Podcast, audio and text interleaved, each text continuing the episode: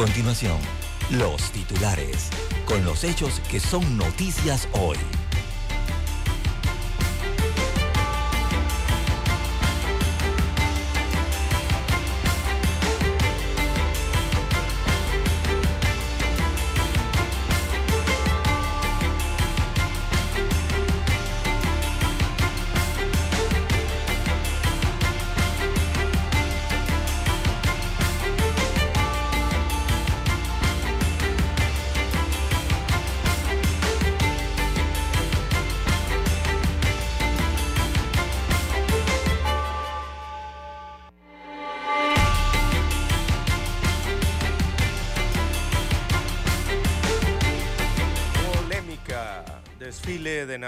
En Ciudad Capital sin aprobación del Consejo Municipal.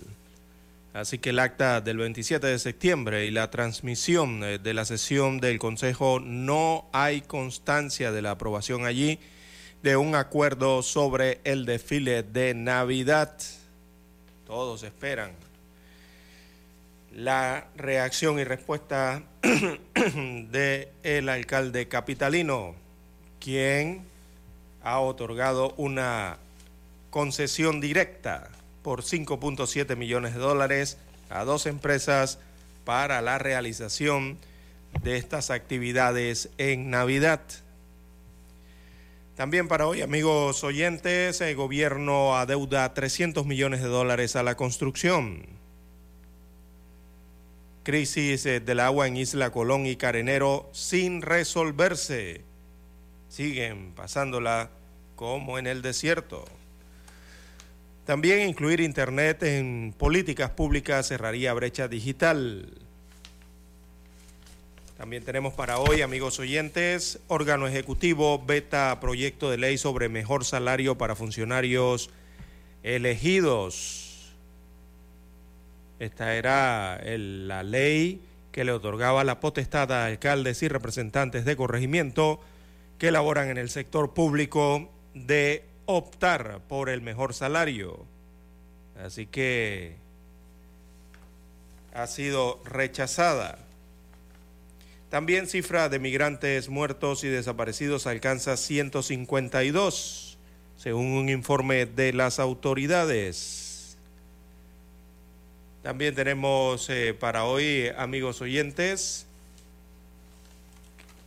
en otras informaciones que trabajador de aseo aplastado por camión donde laboraba. Esto ocurrió en la vía Ricardo J. Alfaro, cerca a El Dorado.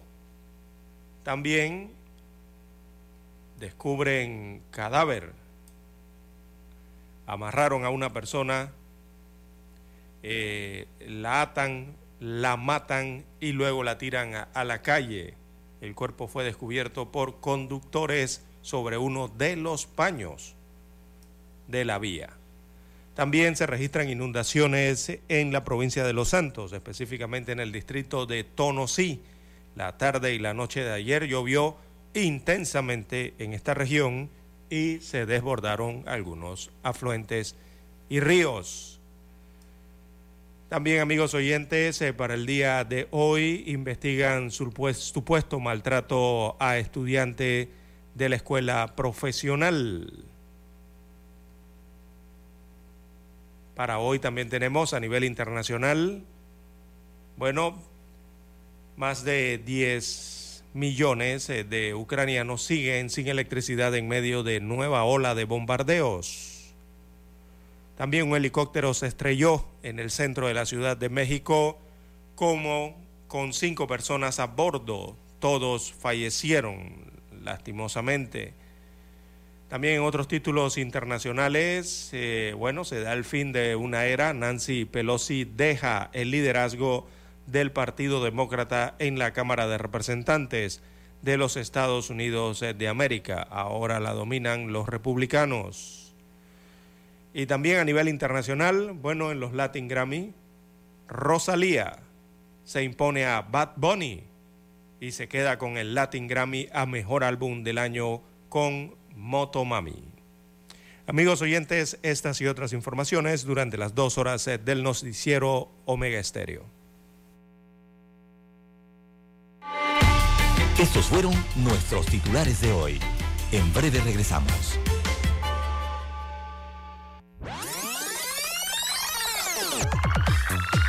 Omega Stereo tiene una nueva app. Descárgala en Play Store y App Store totalmente gratis. Escucha Omega Stereo las 24 horas donde estés con nuestra nueva app.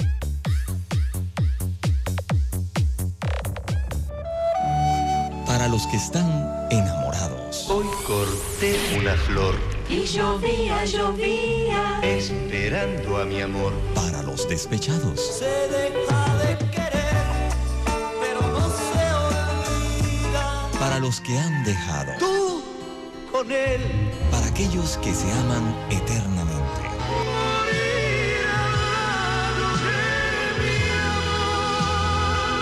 Para los que hacen propuestas indecentes.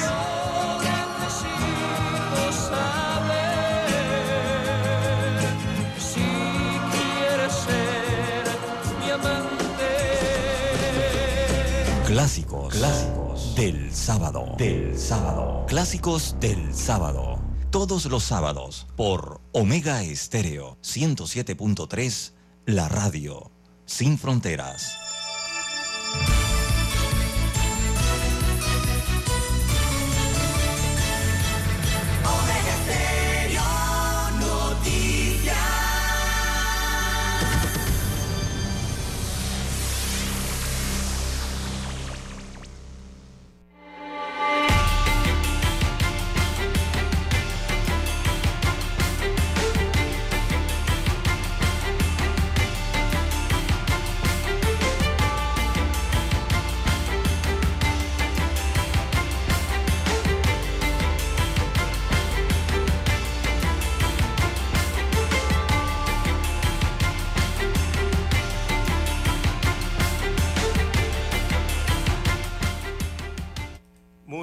Amigos oyentes que nos escuchan a nivel nacional a través de todas las frecuencias eh, de Omega Estéreo Panamá. Sean todos bienvenidos a esta nueva emisión informativa para este día viernes 18 de noviembre del año 2022. En el control maestro nos acompaña Daniela Araúz. Y en el estudio 1 de noticias, este es su servidor César Lara para llevarle adelante estas dos horas informativas con las noticias locales, internacionales, sus respectivos análisis y comentarios. Buenos días ah, también a los amigos oyentes que ya nos sintonizan en todas las provincias, todas las comarcas, el área marítima de Panamá. También los que están conectados en la aplicación de Omega Estéreo. Si usted no la tiene, bueno, usted la puede descargar a su dispositivo o celular desde su tienda Android o iOS. También los buenos días a los amigos oyentes que ya están en omegaestereo.com, allí la cobertura es a nivel mundial, y los que ya eh, nos sintonizan a través del canal 856 de Tigo, televisión pagada por cable a nivel nacional. Recuerde, Omega Estéreo llega a través de todas estas plataformas y también de las dos señales que cubren el territorio nacional. Dándole las gracias al Todopoderoso por, por permitirnos una mañana más de vida y poder observar ¿sí? la intensidad luminosa que ya se asoma por el horizonte del territorio panameño. Esperando que todos hayan tenido un excelente despertar y bueno, a prestarse a las labores eh, cotidianas, las labores diarias para este viernes. Eh, muchos ya le llaman fin de semana, ¿no? O sábado chiquito. Bien, eh, amigos oyentes, arrancamos el noticiero Omega Estéreo para la mañana de hoy.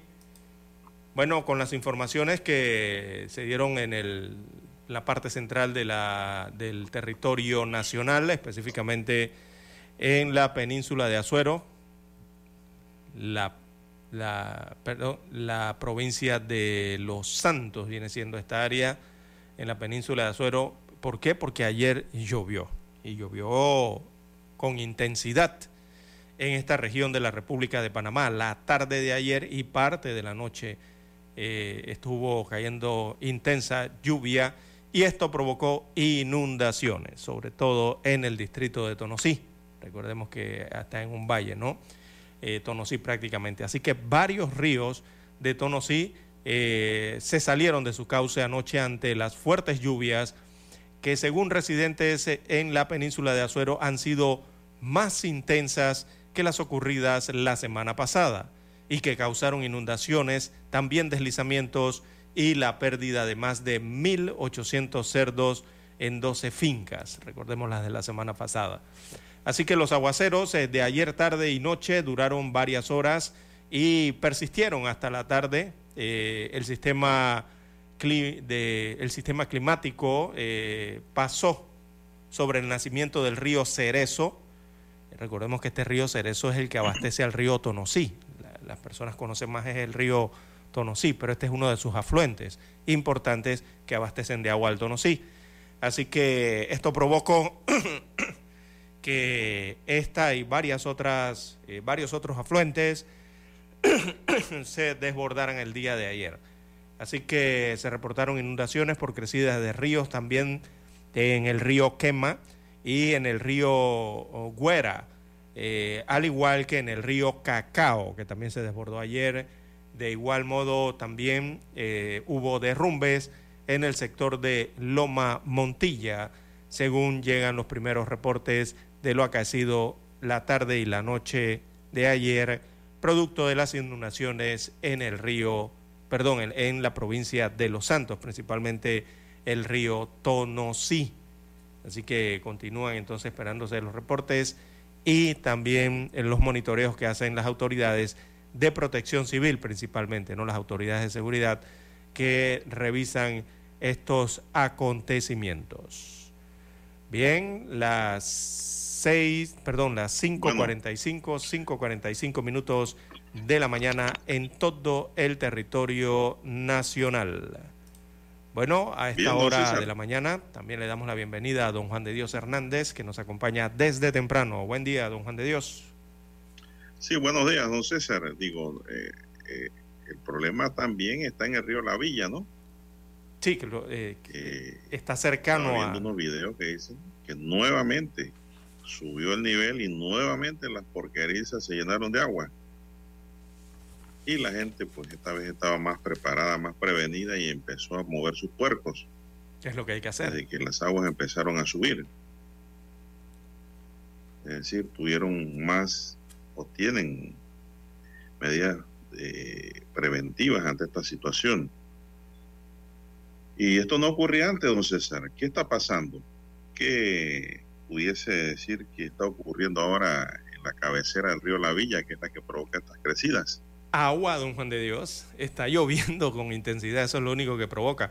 Eh, recordemos que uno siempre piensa en el río principal, ¿no? ¿Verdad? Eh, uno conoce la villa, el río Tonosí, cuando le hablan más hacia acá, hacia Cocle, uno se acuerda del río Grande o el río Chico, ¿verdad? Los ríos principales, los de mayores afluentes, río Santa María en Herrera, parte de Veragua también, los ríos más grandes. Pero a uno se le olvida que esos ríos tienen cuencas.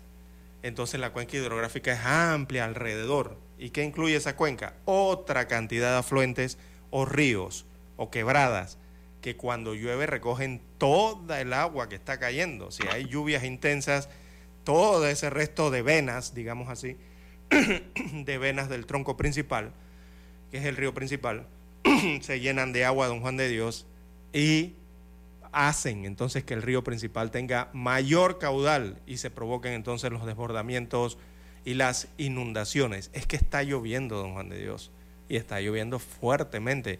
Hay que ver los mililitros de agua eh, es una lástima ¿no? que los informes hidrometeorológicos diarios o de cada 24 horas o cuando se presentan no le indiquen a los ciudadanos la cantidad de mililitros de agua que está cayendo, ¿verdad? Eso sería importante también para saber eh, a, qué a, qué lluvias te estás enfrentando diariamente por lo menos. Y eso se puede medir, si ellos tienen estaciones de medición de mililitros de agua. Es una lástima que no lo incluyan en los reportes que envían a los medios de comunicación o sacan a través de las redes sociales. Eh, porque ahí uno se daría cuenta inmediatamente, o sea, esta es una lluvia intensa de verdad, esta ya no parece una lluvia de temporada, algún efecto o algún fenómeno climático está pasando, eh, pero no, no nos incluyen esa información, así que, bueno, lo catalogaremos como una lluvia más de gran intensidad de la temporada. Bueno, vamos a hacer la pausa, don Dani, regresamos. La mejor franja informativa matutina está en los 107.3 FM de Omega Estéreo.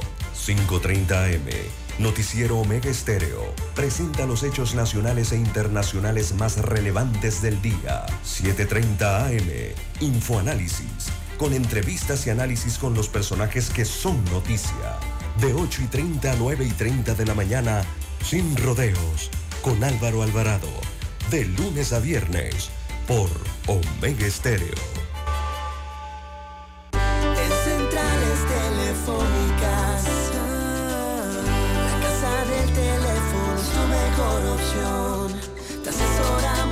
Ofrecemos buena atención. Con años de experiencia, trabajando para ti. La casa del teléfono, ubicados en Via Brasil y vista hermosa. La casa del teléfono, líder de telecomunicaciones. La casa del teléfono,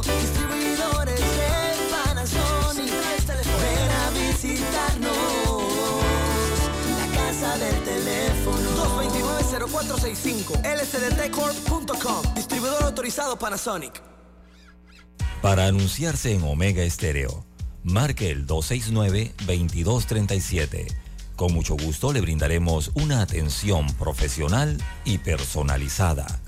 Su publicidad en Omega Estéreo. La escucharán de costa a costa y frontera a frontera. Contáctenos 269-2237. Gracias. Omega Stereo tiene una nueva app. Descárgala en Play Store y App Store totalmente gratis. Escucha Omega Stereo las 24 horas donde estés con nuestra aplicación totalmente nueva. Noticiero Omega Estéreo.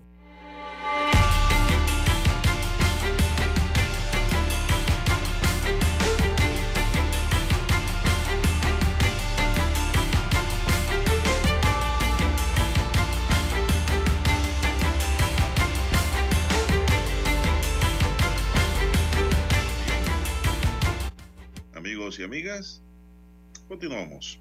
Bueno, tenemos una nota aquí interesante, don César, y es que el presidente de la República, Laurentino Cortizo, vetó el proyecto de ley 890, o sea, 890, que modifica la ley 37 de 2009, que descentraliza la administración pública y que específicamente permitía que los alcaldes y representantes de corregimientos que tenían un cargo público antes de ser elegidos pudieran escoger el mejor salario. En el veto presidencial remitido al presidente de la Asamblea Nacional, el diputado Gripiano Adames, el presidente de la República señala que tras el análisis del proyecto encontró razones que permiten objetar parcialmente por inconveniencia los artículos 1 y 2 del mencionado documento. El artículo 1 establece que los representantes de corregimientos y sus suplentes que laboran en instituciones gubernamentales antes de ser electos podrán gozar de licencia sin sueldo durante el término para el cual fueron electos y ejerzan el cargo. Eso por un lado. El mandatario recordó que el Pleno de la Corte Suprema de Justicia, mediante resolución del 14 de marzo de 2022, declaró que son inconstitucionales las palabras con sueldos contenidas en los artículos 72 y 83 de la ley número 37 de 29 de junio de 2009 que descentraliza la administración pública en la Gaceta Oficial de junio de 2009, reformada a través de la ley número 66 del 29 de octubre de 2015. Esta disposición encuentra su justificación en el hecho de que servir al país como funcionario de elección popular no debería conllevar por sí solo la pérdida del cargo público anterior. No obstante, he de observar que en los párrafos que se añaden a esta disposición no tiene ningún sentido que la licencia sin sueldo pueda incluir el goce de salarios anteriores del servidor público en el caso de que sea mayor al de representante corregimiento, ya que en esencia no puede haber licencia sin sueldo con disfrute de salario, indicó el mandatario en su veto razonado. De igual manera, considera el presidente Cortizo que en la actual redacción dada en el artículo 72 de la Ley 37 de 2009, queda en un limbo jurídico la situación laboral de aquellos funcionarios que se encontraban laborando en la empresa privada. Es decir, aquí va a haber fueros y privilegios, ¿no? Por último, indicó el mandatario, si bien el penúltimo párrafo del artículo 72 parafrasea lo dispuesto en el artículo 303 de la Constitución Política de la República de Panamá, considera que las jornadas simultáneas de trabajo no aplican para situaciones que pudieran ser excepcionadas por vía de la ley, pues a su juicio es en realidad una prohibición constitucional. En tanto, el artículo 2 vetado por inconveniente señala que los alcaldes y vicealcaldes que elaboraban en instituciones gubernamentales antes de ser electos podrían gozar de licencia sin sueldo durante el término para el cual fueron electos y ejerzan el cargo. Por estas razones, pues el presidente veta esta propuesta, don César. ¿Qué le parece? Bien, don Juan de Dios, eh, se hizo la aclaración allí, ¿no? de lo que tiene que ver con las licencias con sueldo y el otro, eh, la escogencia del mejor salario para eh, el, el, funcionario eh, de elección popular, ¿no? El que funge como funcionario electo popularmente, decide cuál de los dos salarios debería ser. pero don Juan de Dios, básicamente en los dos temas, que van, uno va concatenado con el otro, ¿no? Básicamente, se trata de la Asamblea Nacional y de los diputados, los representantes de corregimiento y también eh, los alcaldes en los municipios. Pero, don Juan de Dios, esto eh, yo veo que insisten en lo mismo en el tema de los salarios, la, política, el poder y el dinero siempre está inmiscuido allí. Eh, y esto ocurre en medio de, venía ocurriendo en medio de la precaria situación económica ¿no? que está viviendo el país. hay un aumento, recordemos, de la deuda para pagar planillas, eh, y desde la Asamblea Nacional, eh, no sé, cada vez que tocan estos temas, eh, parecen darle la espalda a, las situaciones reales que vive el país y discuten este y otros proyectos de ley para establecerse salarios, o salarios principalmente, ¿no? a sus cargos de elección popular. en un momento fue el doble salario, ahora fue para escoger eh, cuál de los dos salarios debería ser.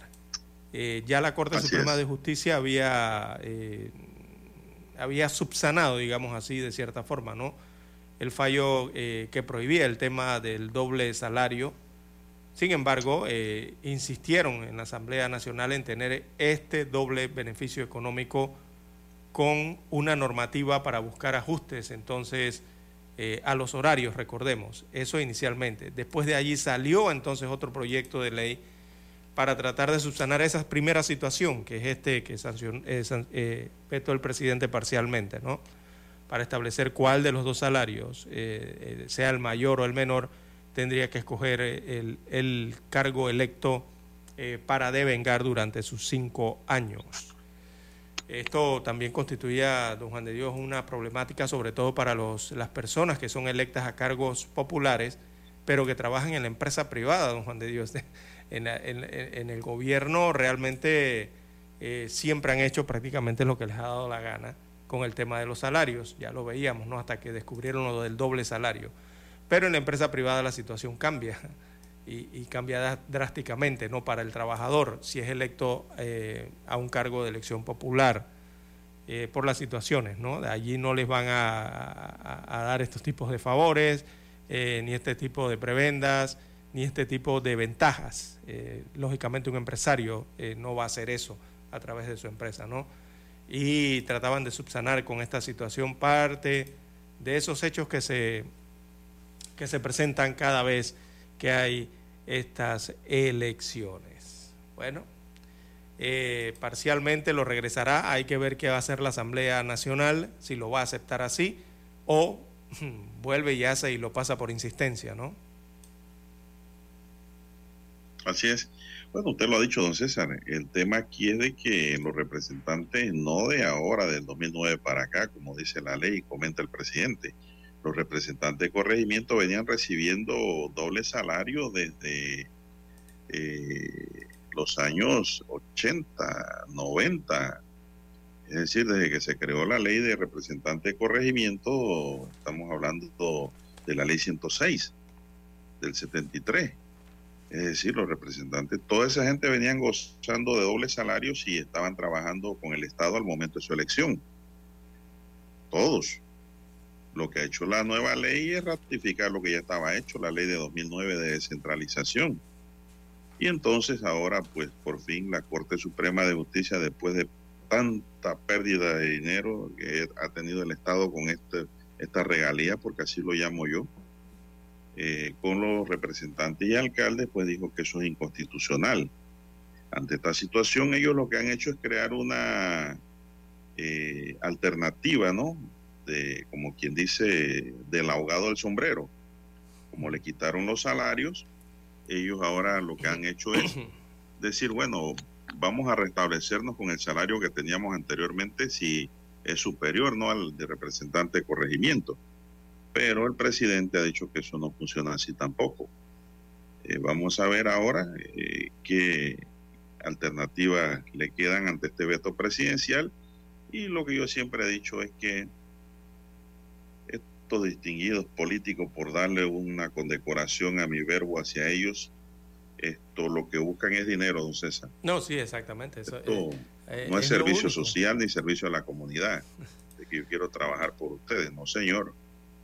Todos estos que han tenido buenos salarios como funcionarios, ya sea como alcalde o representante, lo que han buscado es un salario extra, don César. Lastimosamente así es. Pero se les acabó el diciembre, ¿no? Se les acabó la fiesta. Sí, porque la, la... Y le queda dos alternativas, quedarse trabajando por el salario como están o renunciar al puesto y dejar al suplente, pues si es que quieren. Y si el suplente no quiere, bueno, vamos a hacer una nueva elección. Así y es. punto. Y, y, y, la problemática... Ahí va, hay, hay una, una vacatio allí, si no quieren ser representantes o alcaldes o vicealcaldes. Sí, es que, es que el Porque problema digo, mayor no está... se puede estar inventando la rueda, don César, la rueda ya estaba inventada. No, imagínese No, el problema en la empresa ser. privada. Imagínese que usted, don Juan de Dios, eh, labore aquí. Ese es el otro pedazo que dice el presidente y los de la empresa privada aquí. Nada más para darle un ejemplo, ¿no? Rapidito antes de ir al himno. Imagínese que usted trabaja aquí y gana 3 mil dólares, supongamos, ¿verdad? Ajá. Y usted se lanza a un cargo de elección de, no sé, a representante de corregimiento y se gana la elección, don Juan de Dios, y tiene que ir a trabajar al Estado como funcionario. Y el salario allá para representante de corregimiento sea 2 mil dólares. Eh, ¿Usted cree que el dueño de, la- de esta empresa o de cualquier empresa le va a aceptar que usted regrese y diga, no, lo que pasa es que usted me tiene que seguir pagando los 3 mil dólares, eh, pero yo voy a ser representante de corregimiento? ¿Ah? No se lo va a aceptar, ¿verdad? Eso es descabellado, por eso es que la empresa privada no lo va a permitir. Exactamente. Jamás. Ni nadie se lo va a aceptar. Es que ni el código de trabajo, nada. No, no lo aplica que me por va a decir la empresa privada y de acuerdo a la ley usted tiene derecho a una licencia sin sueldo. Exactamente. Pero crear una ley Eso lo que diga que te quedas con el mejor salario, ¿quién te lo va a pagar? ¿El Estado te va a pagar esos 3 mil dólares en vez de los 2 mil que representa ser representante de corregimiento? ¿O tendrías que regresar donde el empresario y decirle, bueno, tú me tienes que seguir pagando los 3 mil dólares, pues? Porque yo tengo derecho a escoger el mejor salario. Por ahí va la situación también, ¿no? Bueno, vamos a hacer una pausa, don Dani, y vamos a escuchar nuestro himno nacional.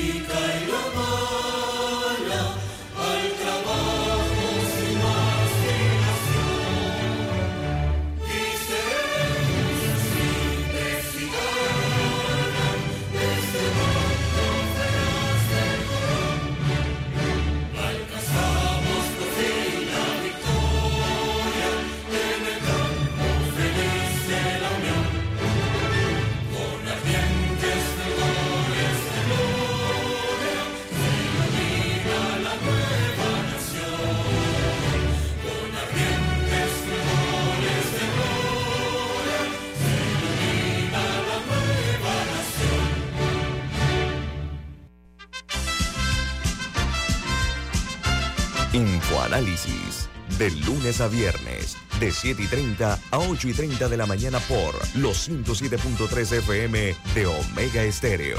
Con Guillermo Antonio Adames, Rubén Darío Murgas, Camila Adames Arias y Milton Enríquez. Infoanálisis, el programa para gente inteligente como usted.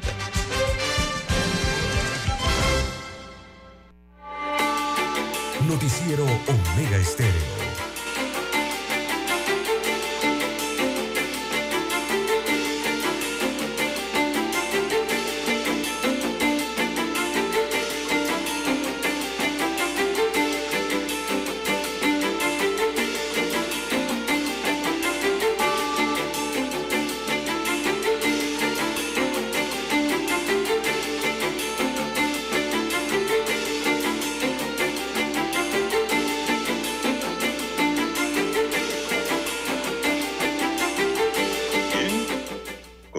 César. ¿Qué más tenemos esta mañana?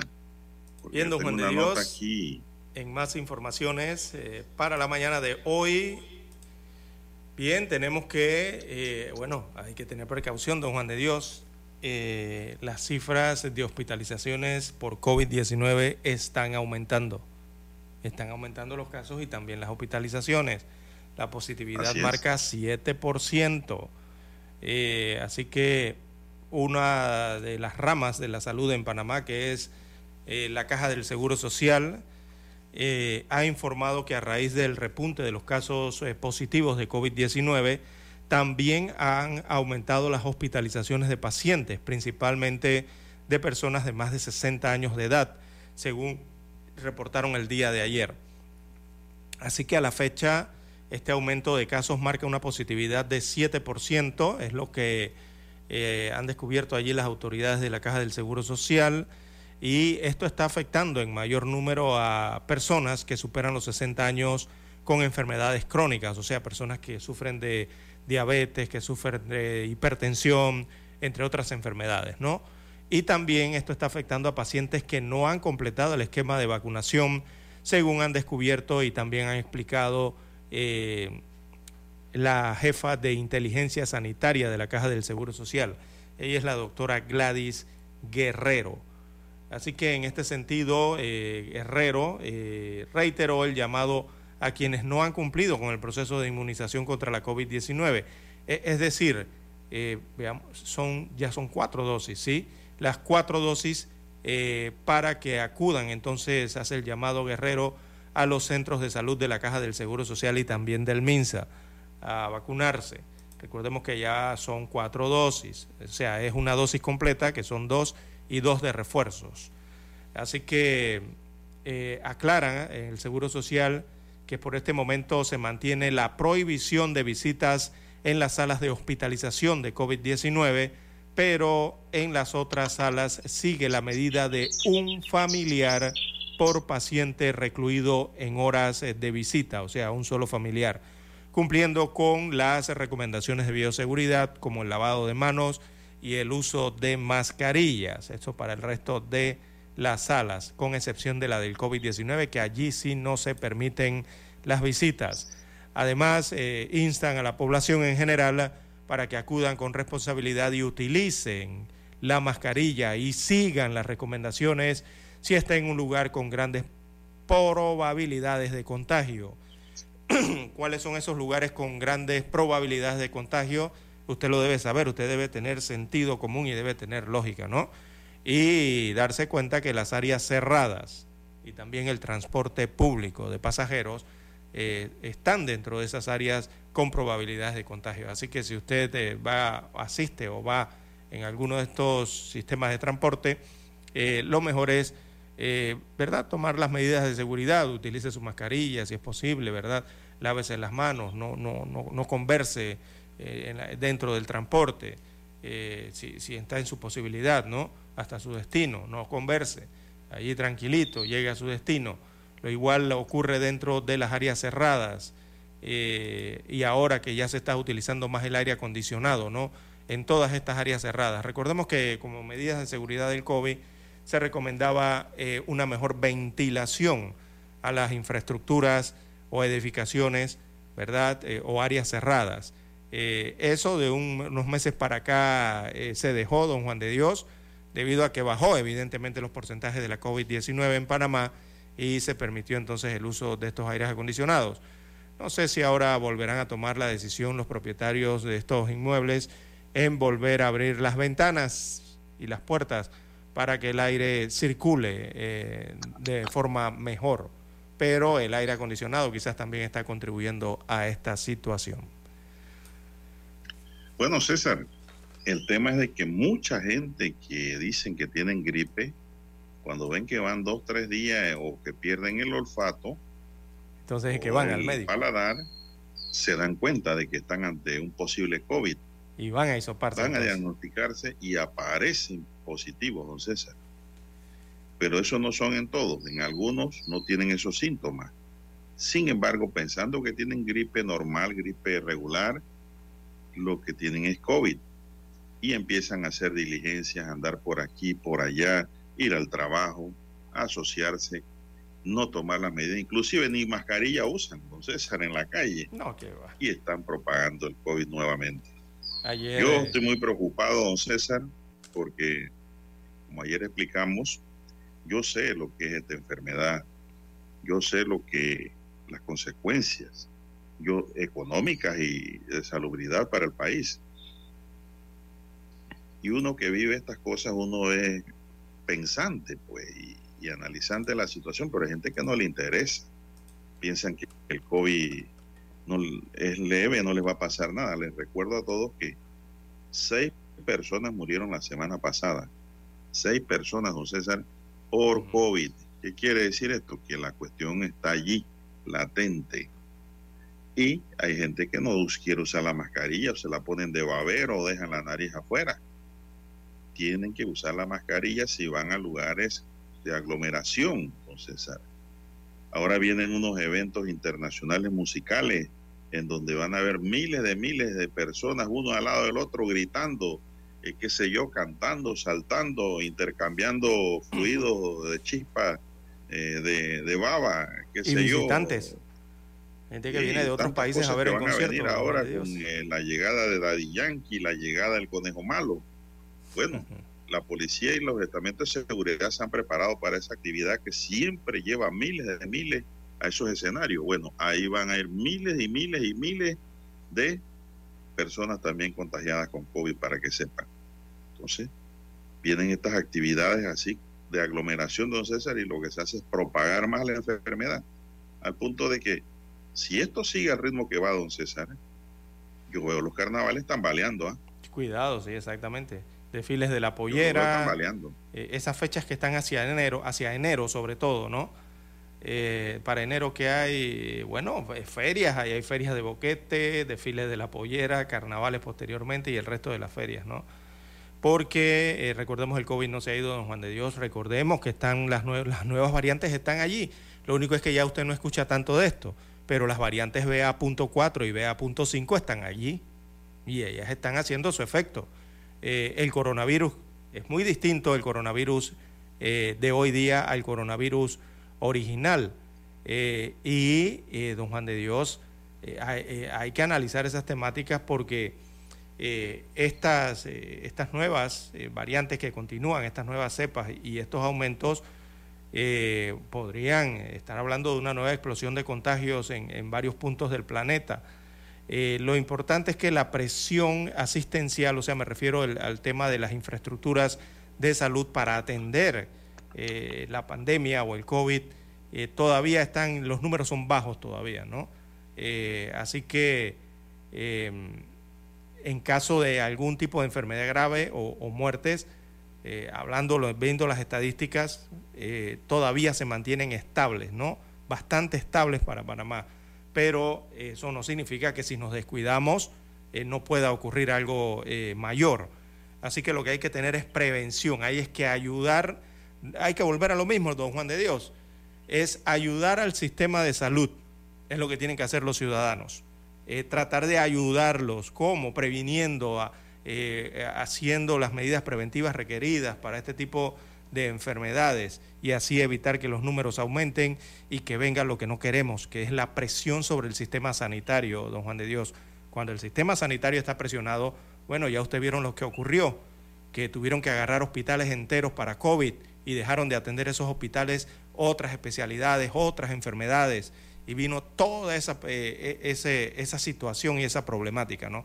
Eso no lo queremos volver a vivir, yo creo que nadie quiere volver a vivir eso, todo el mundo quiere que sus operaciones se hagan el día, eh, sus cirugías se hagan en el día en que se fueron establecidas, ¿verdad? De que usted pueda ir a un hospital eh, directamente y atenderse, nadie quiere volver a lo anterior, así que lo mejor es escuchar a las autoridades de salud seguir las recomendaciones que ya todos las saben, las autoridades se las van a repetir nuevamente, pero ya todo, se supone que ya todas las sabemos, ¿no? Todos lo sabemos y simplemente hay que aplicarlas, don Juan de Dios, eh, eh, las medidas personales, ¿no? De bioseguridad. Eh, por ejemplo, ayer, don Juan de Dios, fui a, a, una de las farmacias aquí en Panamá, oiga, y entré yo con mi mascarilla y adivine qué, don Juan de Dios, yo, en la farmacia habíamos como unas 40 personas y yo creo que nada más dos teníamos mascarilla. Y las que no, las que no tenían mascarilla se nos quedaban mirando. Yo veía que pasaban y miraban a la otra muchacha y me miraban a mí, como diciendo, ¿y estos que hacen con mascarilla? Estos locos. Pero bueno, eh, son decisiones personales y medidas personales que hay que adoptar para cuidarse uno, primero que nada, y eh, indirectamente allí cuidar a los demás. Vamos a hacer otra pausa y regresamos.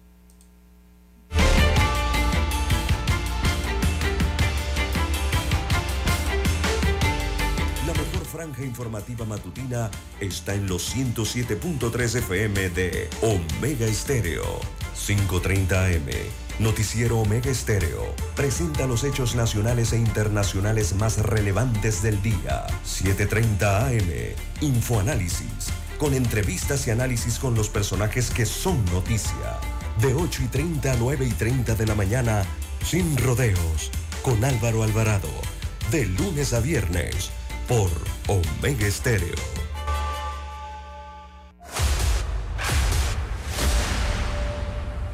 Desde los estudios de Omega Estéreo, establecemos contacto vía satélite con la voz de América. Desde Washington, presentamos el reportaje internacional.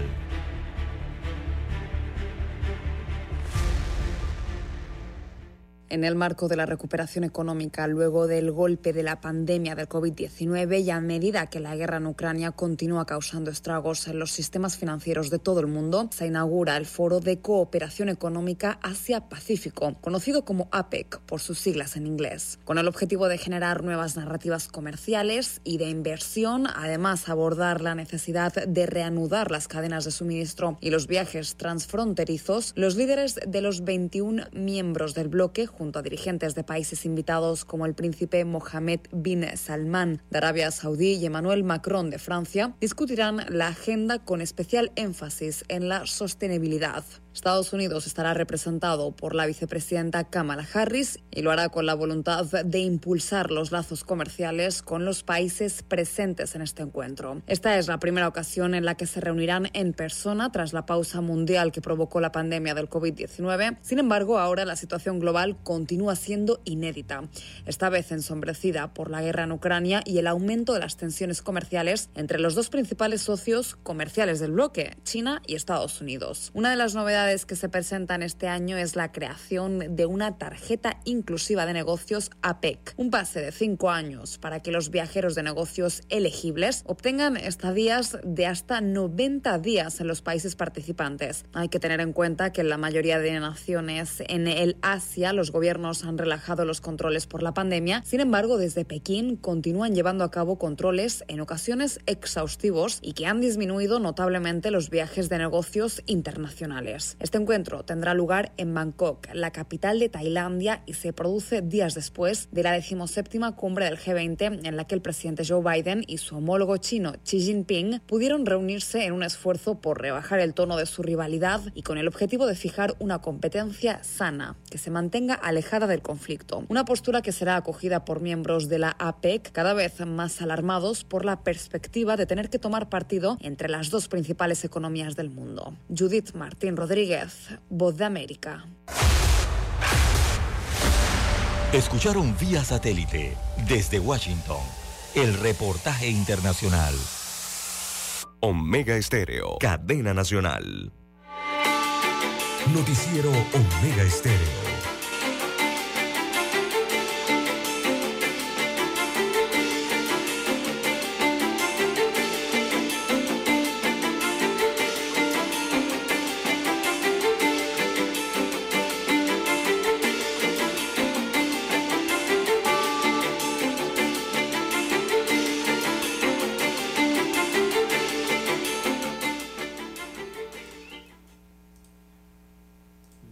Amigos oyentes, las 6.21 minutos de la mañana, 6.21 minutos de la mañana en todo el territorio nacional.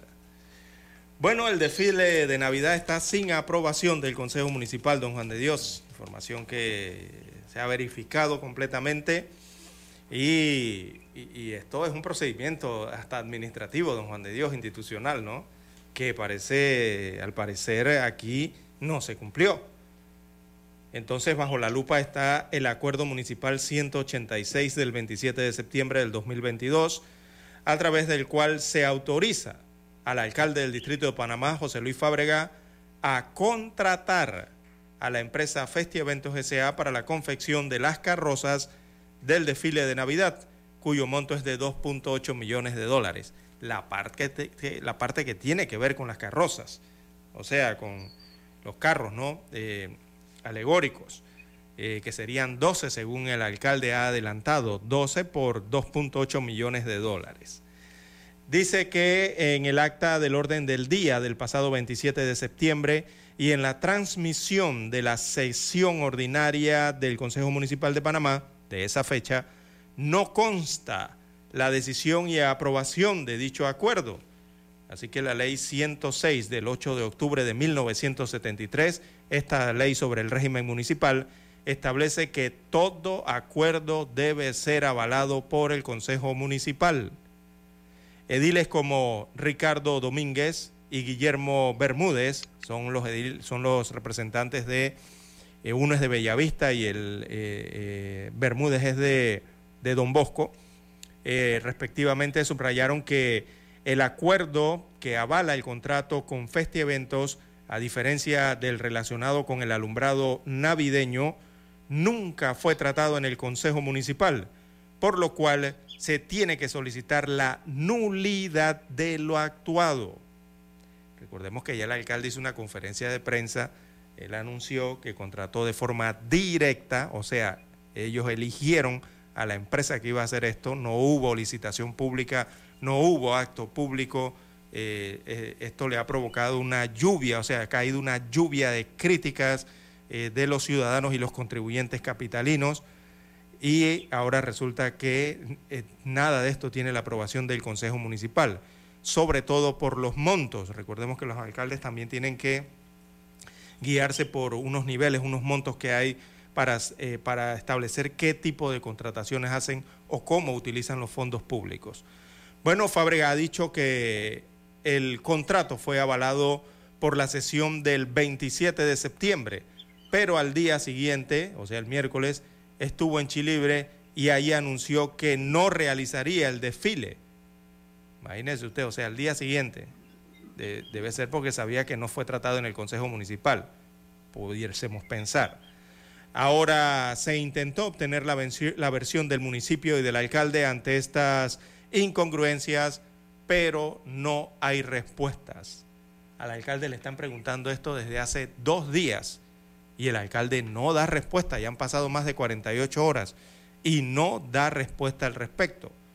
Eh, la alcaldía de Panamá, recordemos, su sede queda ubicada en el corregimiento, este es de Bellavista, ¿no? Don Juan de Dios, la alcaldía o Caledonia. Ahí donde está la no, la exposición es Bellavista. Es Bellavista. Sí, sí, Bellavista, una calle céntrica, allí en Bellavista, cerca al Parque Paredes, cerca donde está la gobernación, cerca donde está el Parque Porras. Ahí está ubicada la alcaldía del municipio de Panamá. ¿Ves? La parte de atrás de la alcaldía, ahí están cerca las instalaciones del Hospital Santo Tomás para ubicar a las personas, ¿no? Para que sepan dónde está la alcaldía. ahí están las oficinas del alcalde del distrito capital, muy céntricas. Y eh, bueno, hay dos días que han pasado y no dan respuesta al respecto de por qué se ha aprobado tal contratación. La contratación total es por 5.7 millones de dólares. Eh, es lo que costaría esta festividad de Navidad, 5.7 millones de dólares para un desfile de 12 carrozas y un alumbrado en algunos puntos eh, de la ciudad capital. Así que está bajo la lupa la acción eh, municipal del alcalde en esta si eso no se ha tocado en el Consejo Municipal, ¿cómo se puede hacer una contratación directa? Es la pregunta que cabe. No, no puede hacerla si no tiene la aprobación del acuerdo ¿Y entonces el alcalde no tiene abogados? No sé. Que le asesoren. No sé, hay que fijarse allí en la en Bellavista, donde está la avenida, es la avenida Cuba, ¿no? ¿Qué es lo que está pasando? Que ahora nadie da la cara, nadie responde, nadie nada. Bueno, eh, hay que hay que los medios tienen que ir a preguntar al alcalde pues por qué no ha consumido abajo, por eso doy la dirección.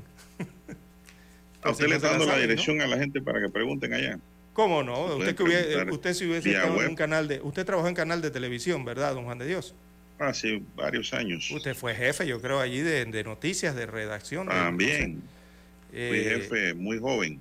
Vio y usted qué hacía cuando ocurría una situación como esta ¿Usted qué hacía con, el personal que tenía que asignar? Yo les enviaba la dirección correcta. Ajá, y le decía, usted se estaciona allí, ¿verdad? En un atalayar y usted me espera y me trae esa noticia. Si le toma todo el día, usted se queda todo el día allí. Bueno, ¿O no lo hacía así? así están las cosas, don César. Esto, y la empresa empezó a trabajar, don César, sin, sin seguridad de cobro, sin seguridad jurídica. Ese dato sí no se lo manejo, don Juan de Dios, pero eh, después del anuncio de la conferencia de prensa podríamos entender que sí. Bueno, vamos a ver qué acontece sobre esa temática. Lo cierto es que la gente, el público en general, don César, nadie quiere desfile de Navidad ya. Es la verdad. Sí, por la situación, además por la situación ¿no? que está atravesando el país. ¿Y por qué le digo esto? Porque la gente está diciendo, el público, la sociedad, los panameños, están diciendo que en el municipio de Panamá hay tantas necesidades apremiantes para gastarse 5 millones en menos de dos horas que puede durar ese desfile. Eso no tiene justificación en este momento. Mire que la gente ha dicho, bueno, las luces sí, porque las luces le dan vida por un mes. Y no es tan costoso, y no debería ser tan costoso. no es tan costoso. Pero el desfile, la gente lo está rechazando, don César. Es la verdad. Y en un principio el alcalde dijo que eso no iba, que no había tiempo, que no había presupuesto, y de pronto dice que sí hay. Entonces, este señor, ¿qué le está ocurriendo? ¿O lo está afectando el alemán? Bueno, lamentablemente, pues, pero usted dijo una cosa bien cierta, don César, que el culpable de que este señor esté en la alcaldía fue Ricardo Martinelli, ¿verdad? Hace muchos años, ¿no? Sí, dije eso. Eh, sí, correcto. La gente no tuvo mayor opción. La gente tenía que escoger dos opciones. Exacto. Bien, te iba con Martinelli y su combo o, o escogías a este nuevo, pues a ver qué iba a traer, porque ya había sido diputado y de pronto traía algo bueno. Pero qué va, ha sido un rotundo fracaso en la alcaldía de Panamá este señor. Totalmente. Y lo lamentable es que si él fracasara, ese problema de él, don César. Pero ese fracaso se transmite a la población capitalina. No hay obras, no hay nada. Todo está funcionando para el pago de planilla y más nada. Cosas buenas no hemos visto, cosas malas sí. Y eh, estas cosas no pueden seguir, don César. Yo exhorto a todos los ciudadanos capitalinos que a la hora de votar, ahora ya, ahora mismo, cerca en el 2024, piensen bien su voto, mediten bien su voto. Así que eso es el sentir que recojo de redes sociales. La gente no quiere ya desfile, que no se gasten esos 5 millones en eso. ¿Saben qué quiere la gente? Que gasten los 5 millones ayudando a recoger la basura.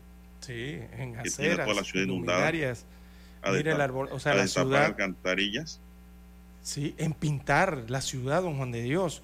O sea, el alcalde lo que debería estar es haciendo llamados a la ciudadanía, a los empresarios, a los propietarios de inmuebles, de residencias, mante- traten de mantener las, eh, sus, sus propiedades y áreas limpias, ¿verdad? Eh, eh, pintadas si es posible eh, en medio de la situación, ¿no? Que sabemos que la situación está algo apretada y que por eso la ciudad está así. Eh, cosas como esa, las aceras, don Juan de Dios, eh, tanta necesidad que hay en los parques eh, y otras necesidades de, en el municipio de Panamá, y bueno, deciden gastarse 5.7 millones de dólares en esto. Don Juan de Dios, yo soy contribuyente de este municipio, yo todavía estoy esperando a que me den mi placa, mis calcomanías. Llevo como 19 días esperando eso y no he podido todavía obtener mi placa y mi calcomanía. Y ya yo pagué todos mis impuestos de placa de circulación y todo. Y, y no puedo obtener eso tan sencillo. Pero yo entonces veo en los medios que el municipio, que es el que me debe garantizar esas cosas mínimas, ¿verdad? Una placa es algo mínimo dentro de un municipio. Yo veo que agarran 5, 6 millones de dólares casi para un desfile que demore, si acaso, una hora, dos horas.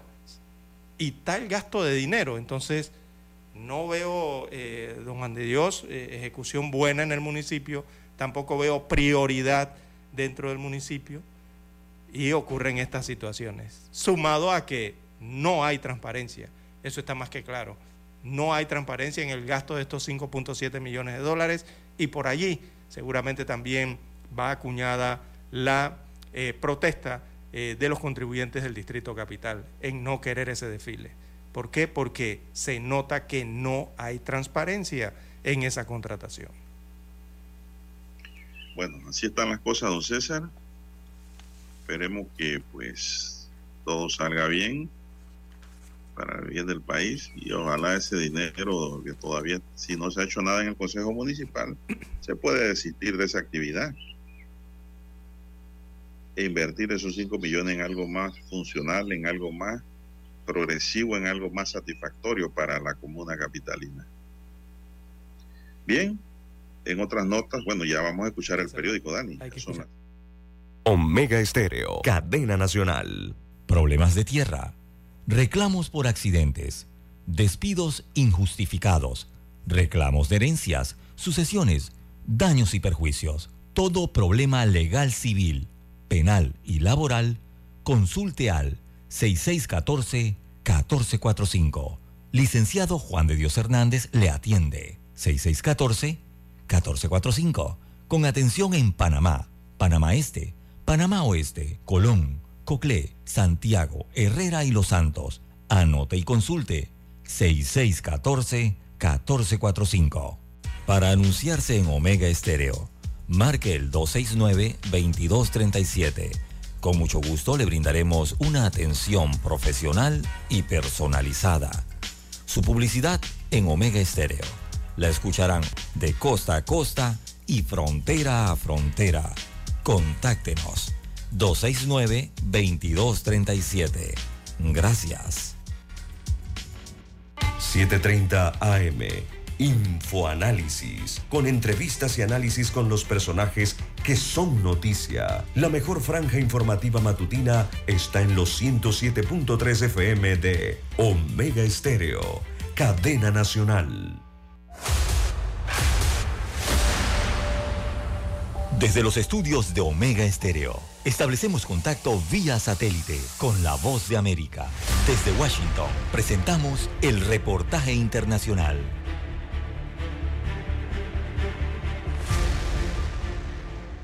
La presidenta de la Cámara de Representantes de Estados Unidos, Nancy Pelosi, pasó la antorcha de liderazgo a los demócratas de la Cámara y dio su apoyo al legislador Hakeem Jeffries.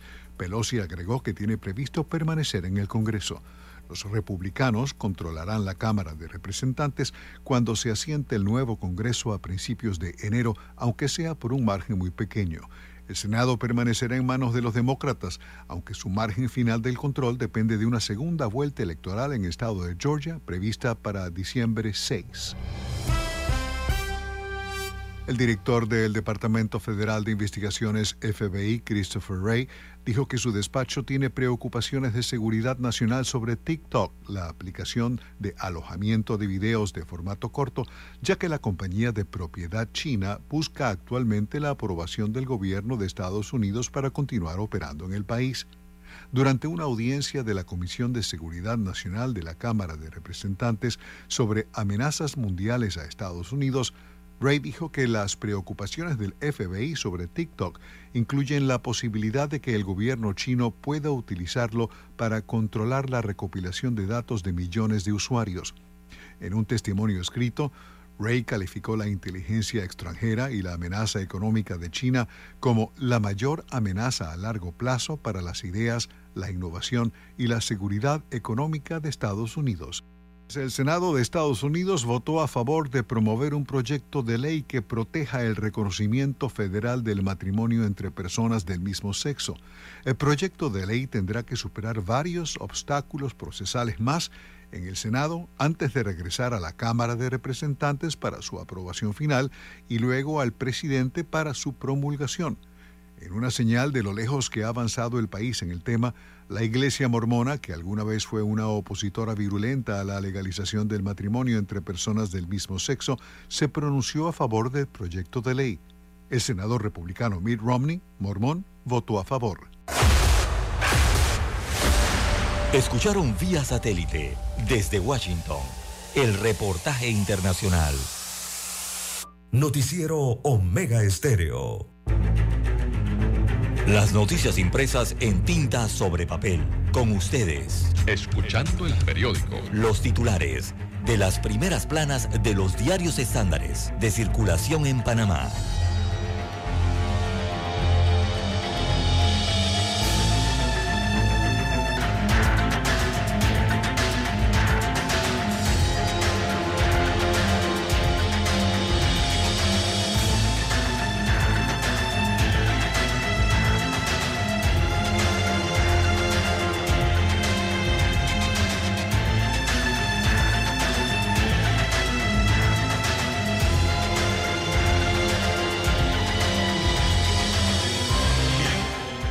Vamos de inmediato con los titulares del diario La Estrella de Panamá, la decana. Cortizo veta proyecto de ley que permitía a autoridades locales con cargo público escoger el mejor salario. El mandatario consideró que no puede haber licencia sin sueldo con disfrute del salario y advierte de un limbo jurídico para funcionarios elegidos que estaban laborando en la empresa privada. Panameño participará en evento continental para botes de vela ligera. También para hoy, amigos y amigas, tenemos que las cifras de violencia doméstica reportan 652 casos más. Mucha violencia a lo interno, a lo interno del hogar y en los nexos familiares. Busco alzar la voz por los discapacitados desde la Asamblea, dice Eduardo Frías. 60 meses de prisión a exfuncionarios por pérdida de cheques de techo de esperanza. Exámenes de cortizo en Houston muestran muy buena respuesta al tratamiento. También para hoy tenemos la suspensión de la AD por el Tribunal Electoral fue inconsulta y errónea, dice Jorge Blois. En otros titulares tenemos, amigos y amigas, Qatar se nutre de Río y Tokio, Mundial y Juego Olímpico. DGI exhorta a los contribuyentes a pactar arreglos de pago para ponerse al día. Sector de la construcción se recupera, pero por debajo de los niveles prepandemia. El Salvador comprará un Bitcoin a diario, asegura el presidente Bukele. Economistas que apoyaron a Lula alertan sobre la responsabilidad fiscal. Y también tenemos que no sé si volveré a jugar la Copa Davis, dice Nadal. Estamos hablando del tenis. También para hoy, Chomeni dice que jugar en Real Madrid le da más confianza para el Mundial. Y Mané se pierde definitivamente el Mundial. En la página internacional nos dice la prensa, el diario La Estrella de Panamá, presos en una celda abierta, un orden mundial basado en el miedo. Diálogo y liderazgo, las armas de los candidatos para devolver la confianza al BID. Más de 40 colectivos de Ecuador proponen reglamento vial para frenar muertes. Y Estados Unidos instó a Zelensky a controlar sus acusaciones sobre la implicación rusa en la explosión en Polonia. Amigos y amigas, estos son los titulares de la Estrella de Panamá para hoy. De inmediato pasamos a conocer los titulares del diario La Prensa. Adelante, don César. Así es, don Juan de Dios. El diario La Prensa titula para este viernes 18 de noviembre, desfile de Navidad sin aprobación del Consejo. En el acta del 27 de septiembre y la transmisión de la sesión del Consejo Municipal de Panamá, no hay constancia de la aprobación de un acuerdo sobre desfile de Navidad. Destaca hoy el rotativo. Esto mantiene bajo la lupa. Eh, está este acuerdo municipal que es el número 186 del 27 de septiembre del 2022, a través del cual eh, se autoriza al alcalde del distrito de Panamá, José Luis Fábrega, a contratar a la empresa Festi Eventos S.A. para la confección de las carrozas del desfile de Navidad, 12 específicamente, cuyo monto es de 2.8 millones de dólares, sumado a otra cantidad similar que totalizan 5.7 millones para eh, celebrar la Navidad en Ciudad Capital con desfile y alumbrado. Así que no hay acuerdo, se le está pidiendo el acuerdo al alcalde eh, y no hay respuesta.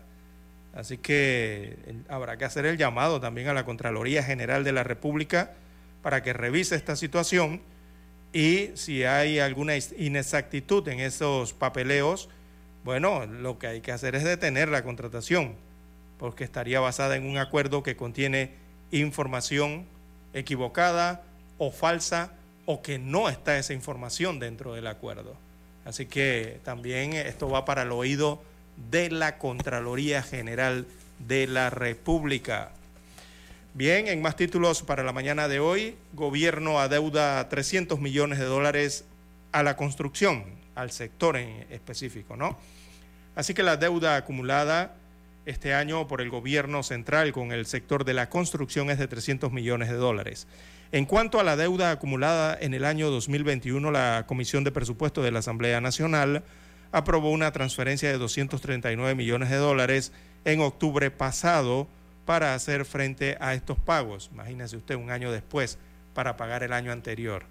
Eh, Carlos Allen, presidente de la Cámara Panameña de la Construcción CAPAC, advirtió que es necesario agilizar los pagos para que las empresas puedan cumplir con sus compromisos financieros y a proveedores. En otros títulos eh, para la mañana de hoy del diario La Prensa, bueno, incluir Internet en políticas públicas cerraría la brecha digital. Destaca la información que el acceso a Internet de calidad es una opción que los gobiernos deben incorporar a las políticas públicas para cerrar la brecha digital, dijeron especialistas en un panel de la Comisión Económica, eh, esto viene siendo la Comisión Económica de América Latina y el Caribe, eh, esta es la CEPAL. Eh, en la región la cobertura de banda ancha móvil es de 96% pero solo el 50% se usa para acceso a Internet. Se agarra la cabeza don Dani allá. Dice que por ser que tiene el Internet tan lento en su casa, tiene que contratar más banda ancha don Dani. Bien, crisis eh, del agua en Isla Colón y Carenero eh, sin resolverse. Esto ocurre en el occidente del país, en la provincia de Bocas del Toro. Así que eh, la crisis del agua en las islas Colón y Carenero no ha sido superada, pues la planta potabilizadora no funciona al 100% y de ocho pozos de respaldo que hay, solo cuatro están funcionando. Así que el IDAN informó que la planta comenzó a funcionar a un 25%, imagínese usted, el pasado 16 de noviembre, solo el 25% si al 100% no daba abasto para la comunidad entero, entera, imagínese al 25%. Bien, Revés para el plan de reelección en la UNACHI, esto está en las nacionales, también en las nacionales, junio y julio del 2023, momento de las primarias en el tema político. También aparece la sección Vivir Más la película El Menú, una perversidad exquisita, destaca su titular. En los deportes, De Boer visualiza una final en la que se hablará portugués. Don Dani, no se emocione, todavía hay que jugar todos los partidos para llegar a, ese séptimo. Eh, bien, también aparece hoy inserto en la versión impresa del diario La Prensa, la revista Ellas. Eh, desarrolla el tema eh, sobre cocina panameña, también el Mundial de Qatar y también el Black Friday. Lo están desarrollando allí en la revista Ellas. La fotografía principal del diario La Prensa eh, muestra la bandera de Irán. ¿sí? El código de vestimenta que desató la represión, destaca la gráfica, al menos 342 personas han muerto en Irán, producto de la represión del régimen todo empezó con la muerte en septiembre del año 2022 de Masha Amani, Amini, perdón, una joven de 22 años eh, de edad que se encontraba detenida por violar el estricto código de vestimenta de las mujeres. La policía de la moral de Irán obliga a las mujeres a cubrirse el pelo el cabello y prohibir y prohíbe también pantalones estrechos, prohíbe los jeans los diablos fuertes, eh, con agujeros o ropa de colores vivos allá en Irán. Bien, estos son los títulos que aparecen hoy en la portada del diario La Prensa. Con ella concluimos la lectura de los principales titulares de los diarios estándares de circulación nacional. Hasta aquí, escuchando el periódico. Las noticias de primera plana, impresas en tinta sobre papel.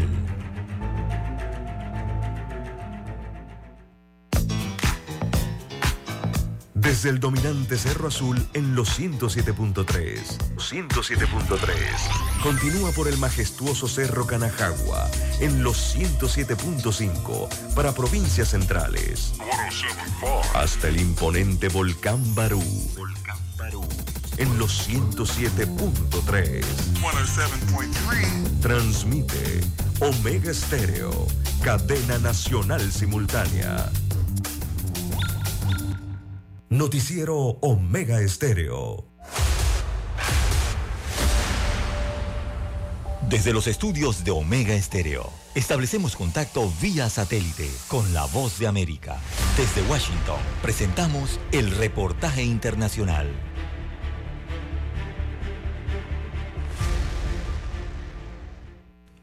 En el marco de su viaje por Latinoamérica, Victoria Nuland, subsecretaria de Asuntos Políticos del Departamento de Estado de los Estados Unidos, visitó Quito y sostuvo reuniones con el presidente Guillermo Lazo y otros funcionarios para abordar una agenda con temas de interés bilateral. El mandatario ecuatoriano destacó textualmente, mi reunión con la subsecretaria de Asuntos Políticos de Estados Unidos me deja la satisfacción de coincidir en la necesidad que hay de expandir nuestras relaciones comerciales y encontrar un elemento de cooperación en materia de seguridad, defensa y combate al crimen organizado.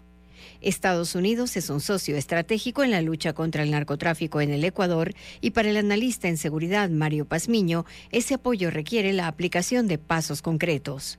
No es cuestión de decir, ya yo necesito 5 mil millones de dólares, necesitan estar convencidos de que la estrategia, la planificación es la adecuada. Dentro del Plan de Seguridad Compartido, en la tercera reunión bilateral entre Ecuador y Estados Unidos, se contempla realizar el rastreo de armas utilizadas por las bandas del crimen organizado transnacional, así como el seguimiento del dinero y la creación de una nueva corte que trate los temas antidrogas que tiene previsto el inicio de su trabajo en 2023. Para el analista Mario Pazmiño, en el contexto regional actual, Ecuador debe ampliar aún más su relación con los Estados Unidos. Porque al momento como están los escenarios regionales, pues nos quedamos ya casi, yo diría prácticamente solos y quedaría como un país que tiene cierto tipo de vínculo con los Estados Unidos y que tiene casi la misma política. La subsecretaria Nuland también mantuvo una reunión con el canciller Juan Carlos Holguín, con quien firmó el acuerdo bilateral de cielos abiertos que tiene como objetivo incrementar los viajes con una reducción de tarifas y al mismo tiempo fortalecer el comercio y crear empleos. La migración irregular también estuvo en la agenda y se anticipó que seguirá en análisis. Giselle Jacome, Voz de América, Quito. Escucharon vía satélite desde Washington el reportaje internacional.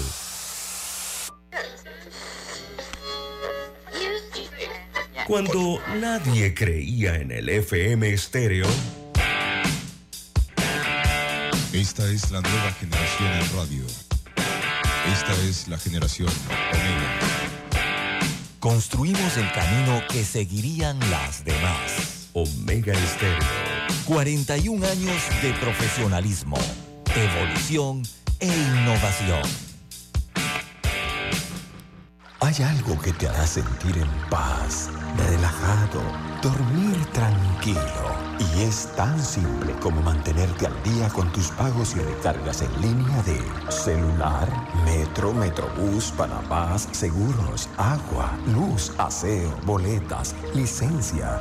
Entra a www.telered.com.pa diagonal mis pagos hoy y entérate de todos los servicios que puedes pagar por banca en línea desde la comodidad de tu hogar. Ya no tienes por qué inhalar y exhalar en el tráfico. Mantente al día con tus pagos en línea y relájate. Es momento de adentrarnos al mar de la información. Este es el resultado de nuestra navegación por las noticias internacionales más importantes en este momento.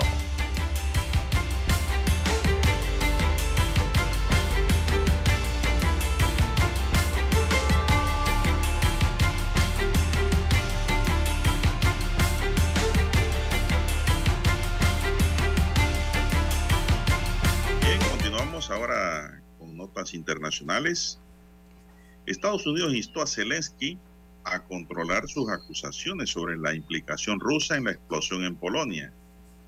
Poco después de que se conociera la noticia, el presidente Zelensky pronunció su habitual discurso vespertino en el que se refirió a la explosión registrada en el país vecino y acusó directamente a Rusia. El asesor de Seguridad Nacional de los Estados Unidos, Jake Sullivan, habría llamado el martes al presidente de Ucrania, Volodymyr Zelensky, para que cuidase la forma y las acusaciones sobre la implicación de Rusia en la explosión de la localidad polaca de Seroudou, según ha informado la cadena internacional CNN. Poco después de que se conociera la noticia, el presidente Zelensky pronunció su discurso en el que se refirió a la explosión registrada en el país y acusó a Rusia de haber lanzado los misiles que alcanzaron a Polonia cerca de la frontera.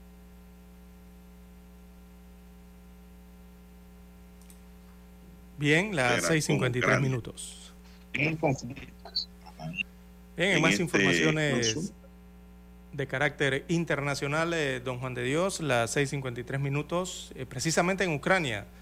Eh, amigos oyentes, hay más de 10 millones de ucranianos sin electricidad.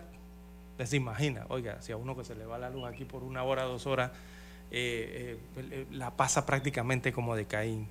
Imagínese usted 10 millones de personas eh, que llevan prácticamente semanas sin electricidad en medio de la ola de bombardeos que se ejecutan sobre ese territorio por parte del ejército ruso que ha intensificado en las últimas semanas.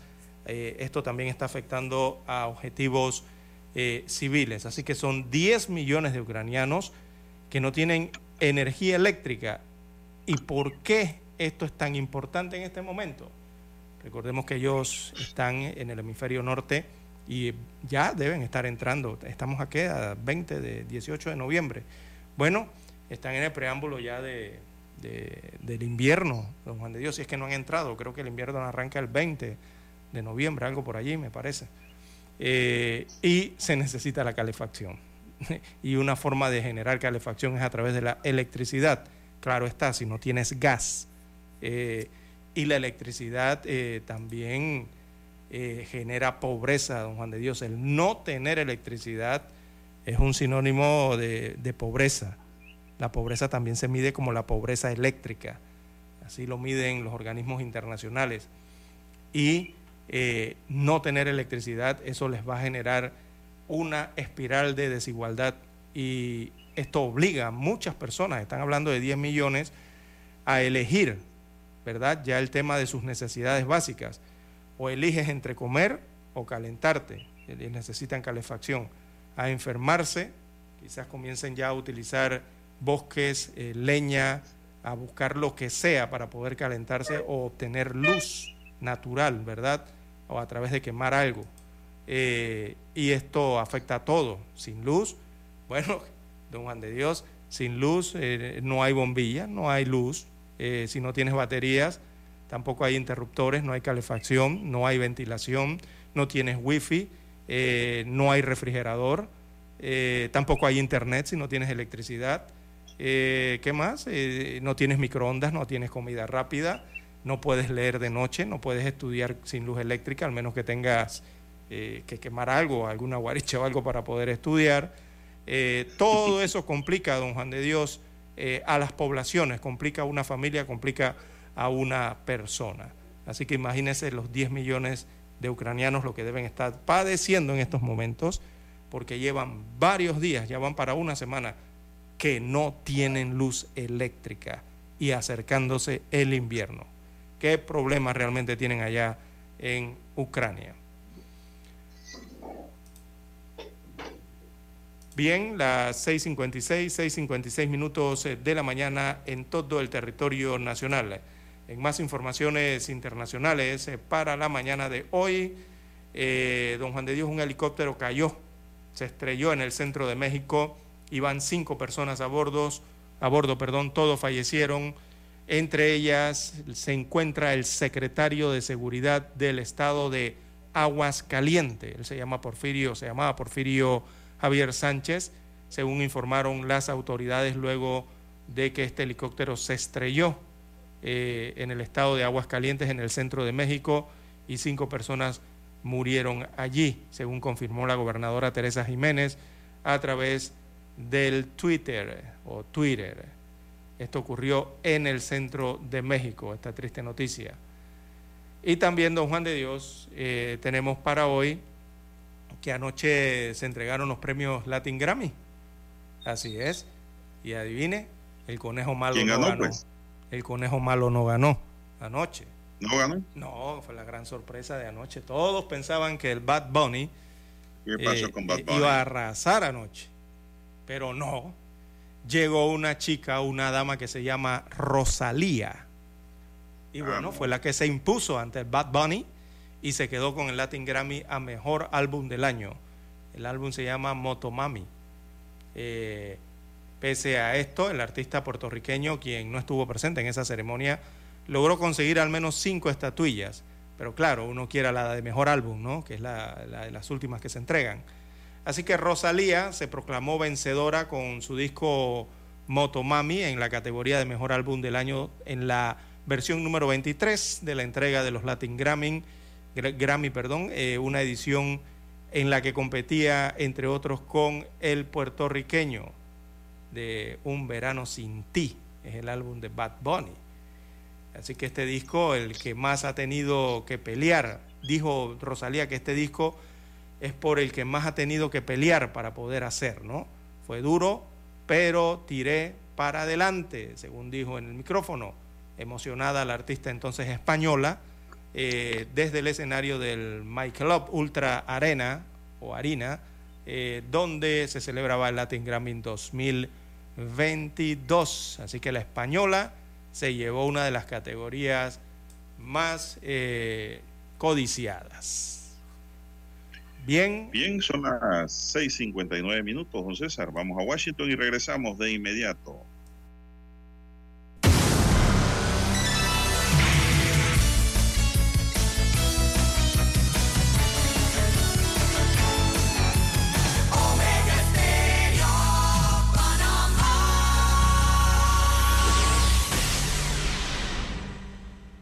Satélite indica que es momento de nuestra conexión. Desde Washington vía satélite y para Omega Estéreo de Panamá, buenos días América. Buenos días, América. Vía satélite. Desde Washington.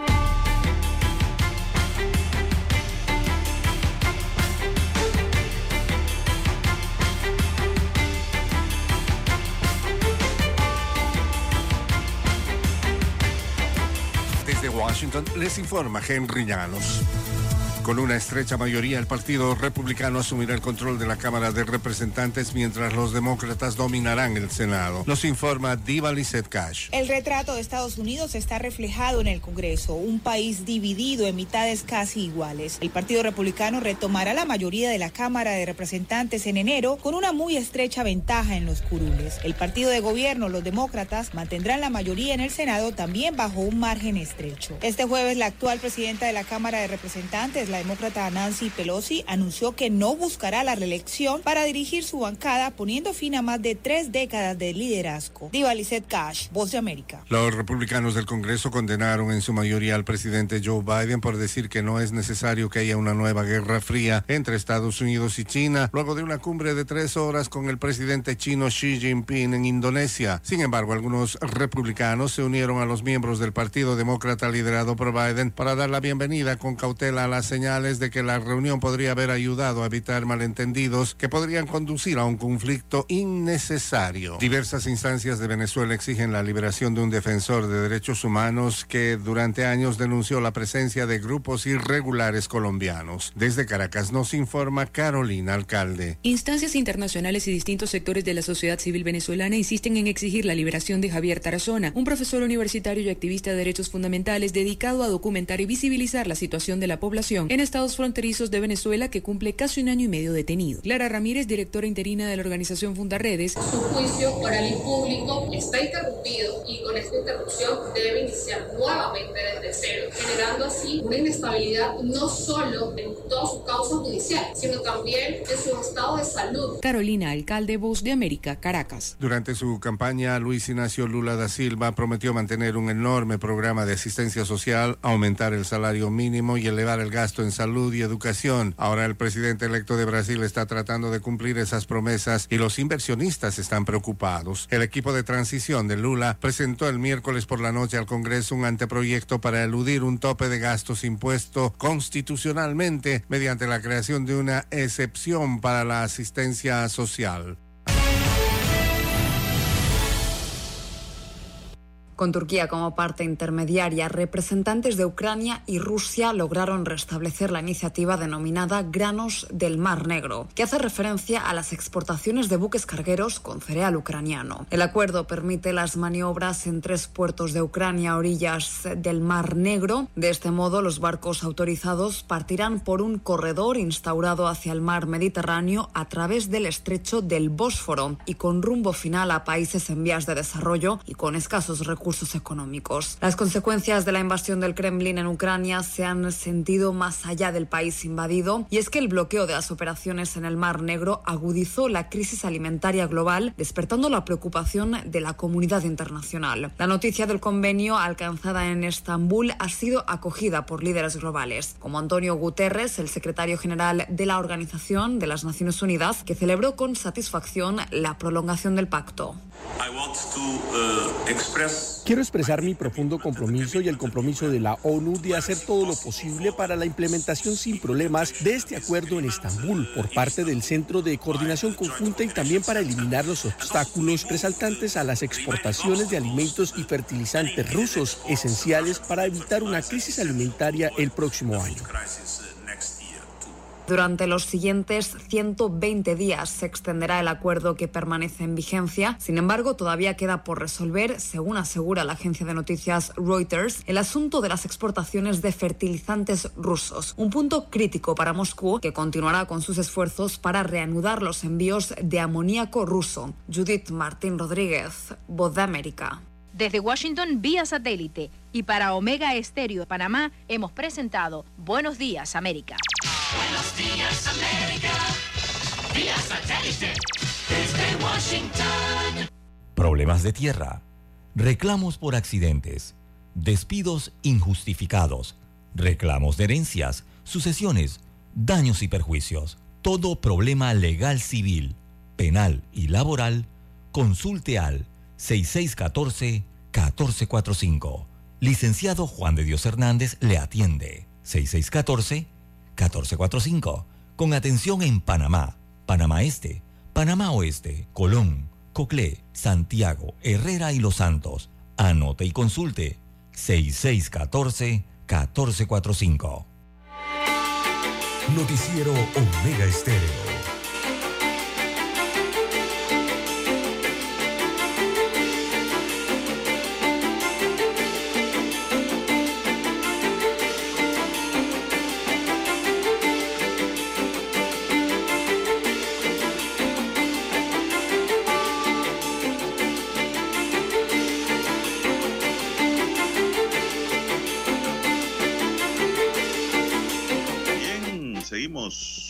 Don César dice Dani que Panamá quedó empate. Acaba de finalizar el partido uno a uno con Camerún. Camerún, el mundialista. Estaba allí Dani monitoreando el juego y dice que quedó empate. Eh, bueno, los equipos lo que tra- tratan es de calentar, don César, y aclimatarse y acondicionarse para Para lo eh, la jornada que se avecina desde el domingo en todos estos juegos de amistosos. Eh, tampoco los equipos, digamos, Camerún no jugó un 100%, don César. No, no, claro que no. Por supuesto que no. Están Jamás cuidando iba a a sus jugadores, 100%. ¿no? Quieren evitar lesiones. Lo que menos quieren ahora mismo es un Claro. lesionado, ¿no? Estando ya Así en es. Qatar. Camerún no, no, no le va a quebrar la canilla a un jugador de ellos porque sería una baja en el Mundial. Entonces ellos juegan a media marcha, claro que juegan lo más técnicamente posible, eh, ponen en práctica, digamos, los conocimientos que tienen, el acoplamiento de la selección, porque los jugadores están distribuidos, ¿no? Eh, jugando en clubes. Eso es parte de la esencia de un juego amistoso de entrenamiento como el de Camerún. Porque Dani estaba muy contento con ese triunfo, ese empate, dice No, no, eso no es para medir. eh. que Panamá tenía que estar en el Mundial, dice Dani. No, bueno, no. sí, tiene razón. Panamá debería estar, pero no llegó. Ujú. Sí, no Así se que, puede bueno, medir. ¿no? Hizo No se- Panamá todos sus amistosos con buenas presentaciones por allá, por eh, países árabes, donde están Europa y países árabes. sí. desarrollándose, y allá en Qatar. Algunos en Europa, otros en países árabes. Panamá jugó con Qatar también. Jugó con el país sede, imagínense. Bueno, vamos, ya eso vamos a dejarlo para mañana sábado, porque el domingo inicia la jornada. Mañana comentaremos más sobre fútbol. En otra nota tenemos que condenan a 60 meses de prisión a, do- a dos funcionarias del Ministerio de Vivienda y Ordenamiento Territorial por pérdida de cheques de colaboradores del programa Techos de Esperanza. Este proceso penal tuvo su génesis con la denuncia interpuesta en el año 2017 ante la Fiscalía Anticorrupción de Descarga. Dos exfuncionarias del MIBI fueron condenadas por el juzgado primero liquidador de causas penales del primer circuito judicial de Panamá 60 meses de prisión como autoras del delito contra la administración pública en la modalidad de peculado culposo en perjuicio de la entidad. Este proceso inició en el 2017, según se informa. El tribunal estimó que estimó en su fallo condenatorio que ambas sentenciadas exfuncionarias encargadas del Departamento de Tesorería del Ministerio de Vivienda ante su falta de cuidados e incumplimiento de los deberes como jefas que ejercieron en su momento permitieron que se diera un perjuicio económico al Estado por 58.380 dólares con 15 centavos producto del cambio de cheques correspondientes a pago de salarios del programa de Techo de Esperanza. En el proceso quedó debidamente acreditada la responsabilidad penal de ambas acusadas, además de la pena de prisión. También se les condenó a la pena accesoria de inhabilitación para el ejercicio de funciones públicas por igual término que corre una vez cumplida la pena principal de prisión. El juzgado También en este fallo declaró no aprobado un incidente de nulidad presentado por uno de los abogados de la defensa técnica particular, don César. 60 meses de prisión. Bueno, esto eh, se puede llevar a un trabajo comunitario, don César, ¿eh? Sí, por la cantidad, ¿no? porque está dentro del límite. Están en 65 años, sí. Esta condena, sin lugar a duda, que la defensa va a pedir ante el juez de cumplimiento el cambio de prisión por trabajo comunitario. Es que lo es que lo que corresponde. Pero nos deja un ejemplo, don César. A lo mejor estas funcionarias no tocaron un centavo de esa plata que se perdió. Mire, pero fueron responsables culposamente, es decir, por descuido o negligencia. Porque hay funcionarios que tienen cargo de mando, don César, y dicen, no, yo no he tocado nada, yo no tengo nada que ver con lo que pasa allí, pero tú eres el jefe. Tu responsabilidad es vigilar. Si tú no vigilas y hay pérdidas económicas, tú como jefe vas a pagar también. Vas a pagar como si te hubieras llevado el dinero. Y esto lo escuchamos y lo vemos a cada rato en diferentes instituciones públicas de gobierno, en departamentos, lo vemos en instituciones en donde pues a veces el funcionario es una persona prístina, transparente en sus actuaciones, pero se descuidó, don César, y los ratones hicieron fiesta, y su deber era fiscalizar, cuidar y prevenir, y no lo hizo, es responsablemente igual, según se desprende pues este fallo condenatorio y que siempre ha sido así, para que sepan los funcionarios que son jefes o directores de departamentos, jefes de direcciones, jefes de instituciones, jefes, qué sé yo, donde hay manejo, donde hay manejos, son empleados de manejo, centros de salud, ¿ves? Centros de salud, correcto, eh, qué sé yo, donde haya manejo de dinero. Cajas menudas y todo Allí, esto, ¿no? hay responsabilidad penal solidaria tipo culposo, Así es. como en este caso. Bien. Así que mucho cuidadito a todos los jefes que nos están escuchando a esta hora, don César, a nivel nacional. Estén es, vigilantes de las actuaciones de sus subalternos, porque ustedes pagan igual, como si se hubiesen llevado el dinero en caso de que no se lo hubiesen llevado. Bien, las 7, 7.12, 7.12 minutos de la mañana en todo el territorio nacional. Bueno, en otras informaciones de carácter general, don Juan de Dios, en las últimas 24 horas, eh, muertes por accidentes de tránsito, lamentablemente eh, se registraron, sobre todo aquí en Ciudad Capital, dos fallecidos por accidentes de tránsito en las últimas 24 horas. Eh, uno de ellos fue, fue un caso que se registró en la vía Ricardo Joaquín Alfaro, esta es la conocida tumba muerto, ¿no? En que el trabajador de aseo fue aplastado por el camión precisamente donde laboraba, ¿no? Donde viajaba. Así que es parte de las dos víctimas que se registraron hechos de tránsito en la vía Ricardo J. Alfaro, cerca de, plaza, de la plaza comercial Century Tower. Un trabajador de aseo murió al ser, al ser aplastado por el propio camión en que realizaba sus labores de, de recolección de desechos sólidos o basura. Según las autoridades, el camión habría tenido desperfectos mecánicos, lo que causó que se volcara y cayera sobre el trabajador. Eh, este hecho se registró allí eh, casi en la caseta de cobros de esa área de estacionamiento del Century Tower. El Century Tower, para ubicar a las personas, es cerca donde está la harinera Golmedal, es el edificio verde enorme este, eh, que está antes de llegar a las farmacias Arrochas de la vía Ricardo Joaquín Alfaro. Bueno, allí hay una caseta de cobros por peaje. El camión tuvo desperfectos en la vía y fue a dar allá, a, donde se cobra allí cerca de la entrada de cobros de la caseta, o sea, sobre la servidumbre ya, ¿no? Se terminó de volcar allí y lastimosamente aplastó a uno de los trabajadores que llevaban eh, de recolección de basura. Una lástima. Otro hecho, un motorizado perdió la vida luego de colisionar contra una camioneta en la vía José Agustín Arango, próximo al estadio Rommel Fernández, allá en el corregimiento de Juan Díaz. Hay un video que quedó captado allí el momento, eh, como el conductor de la camioneta, del vehículo, hizo un giro indebido sobre una doble línea amarilla y en ese preciso instante el motorizado se aproximaba y lo colisionó. Eh, producto de ese impacto, lastimosamente perdió la vida el motorizado.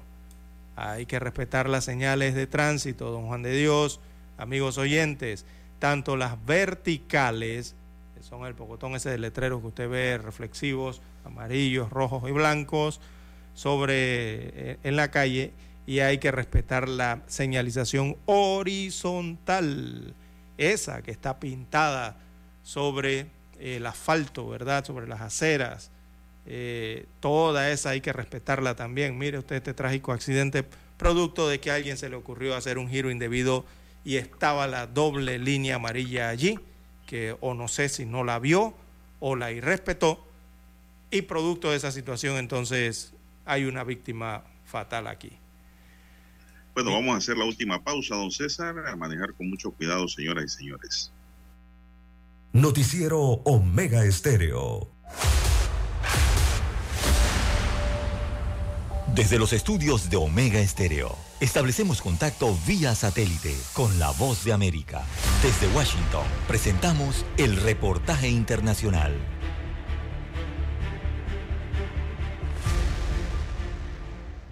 Se cumplen 27 días del paro indefinido convocado por el Comité Interinstitucional Impulsor del Censo en el departamento de Santa Cruz, al este del país, que pide esta consulta nacional para 2023 y que hasta ahora no ha podido encontrar un consenso con el gobierno central para levantar la medida de presión. Aunque el presidente Luis Arce ya emitió un decreto para oficializar el 23 de marzo de 2024 como la fecha de empadronamiento y la distribución de recursos para septiembre del mismo año, los líderes cívicos de esa región manifestaron su desconfianza y ahora gestionan a través de sus legisladores una ley que garantice este proceso. Al respecto, el rector de la Universidad Gabriel René Moreno, Vicente Cuellar, pidió que se evite la burocracia y se dé viabilidad al pedido, porque ya se analiza el costo-beneficio de la medida. Yo quiero pedirle al señor presidente, al presidente de la Cámara de Diputados, que viabilice este proyecto, que se trate de carácter excepcional. El pueblo necesita una respuesta urgente. En estas semanas el conflicto ha dejado millonarias pérdidas económicas y según un cálculo propio del diario La Razón, la afectación llegaría a los mil millones de dólares. Pero al margen de este dato, analistas como el politólogo Rolando Tellería también observan cómo se ha profundizado el nivel de polarización y la fuerza que se está concentrando en Santa Cruz como bastión opositor al gobierno central. La polarización ahora es de tipo regional y la verdad es que los actores eh, no han sido muy inteligentes, ¿no? Por ejemplo, el gobierno en el manejo de conflictos. Pero el país se dio cuenta de esa magnitud que tiene Santa Cruz en la economía nacional. El presidente Luis Arce ha denunciado en varias oportunidades intentos de desestabilización a su gestión durante el paro. Sin embargo, también ha sufrido la arremetida de integrantes del oficialista Movimiento al Socialismo, que hoy muestra una clara fragmentación y alejamiento, como destacó el vicepresidente de ese partido, Gerardo García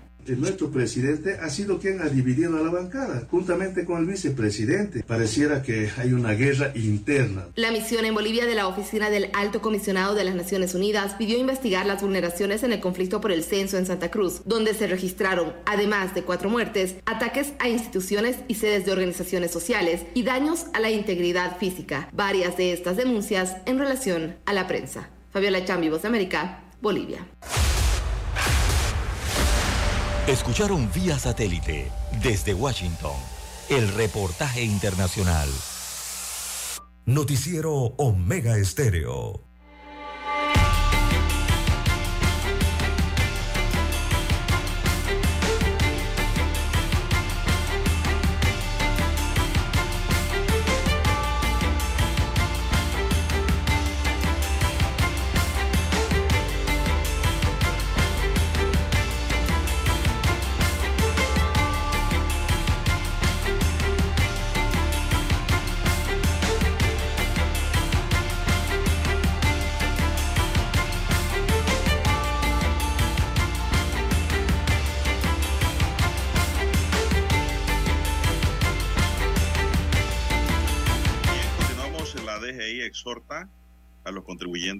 A pactar arreglos de pago.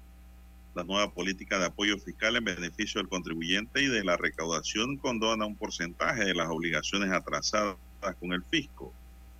Según la nota que nos llega aquí a la mesa de Omega Estéreo, hasta el 31 de diciembre de este año, unos 44 días, tienen los contribuyentes para solicitar un acuerdo de pago tributario extraordinario de sus obligaciones mayores de 50 mil dólares que no se encuentren ejecutoriadas dentro de procesos de fiscalización o actos administrativos, con excepción de los contribuyentes investigados o condenados por evasión fiscal.